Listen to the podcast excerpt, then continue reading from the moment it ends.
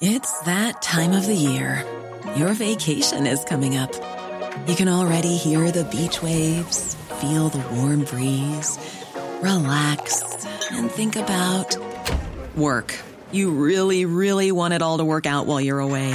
Monday.com gives you and the team that peace of mind.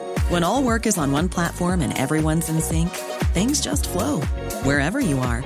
Tap the banner to go to Monday.com.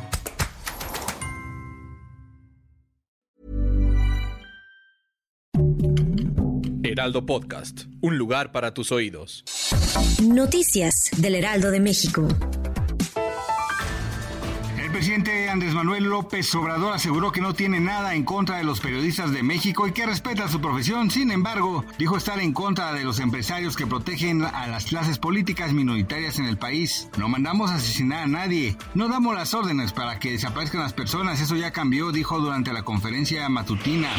En entrevista con el Lealdo Digital, Sonia Galiamova, una joven rusa de 28 años, quien por ahora reside en México, habló sobre la realidad de la que se vive en aquel país. La joven fue encarcelada y amenazada por manifestarse contra la guerra en Ucrania hace unos tres años. Sonia explicó que Putin tiene una ideología parecida a la de Hitler, que reprime la manera de pensar de otras personas, por lo que espera regresar a Rusia en unos 10 años cuando el régimen decaiga.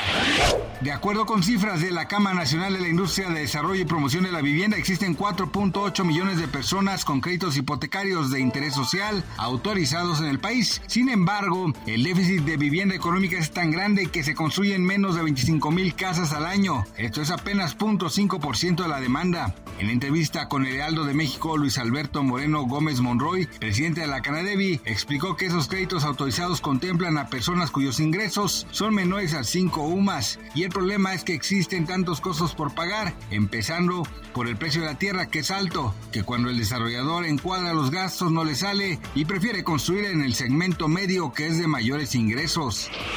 El presidente de Rusia, Vladimir Putin, declaró este martes que Moscú suspenderá su participación en el Tratado Nuevo START, el último pacto de no proliferación nuclear que queda con Estados Unidos. En su discurso sobre el estado de la nación, Putin afirmó que Rusia debe de estar preparada para anudar los ensayos de armas nucleares si lo hace Estados Unidos, una iniciativa que pondría fin al veto global a las pruebas de armas nucleares vigente desde la Guerra Fría. Gracias por escucharnos, les informó José Alberto García. Noticias del Heraldo de México.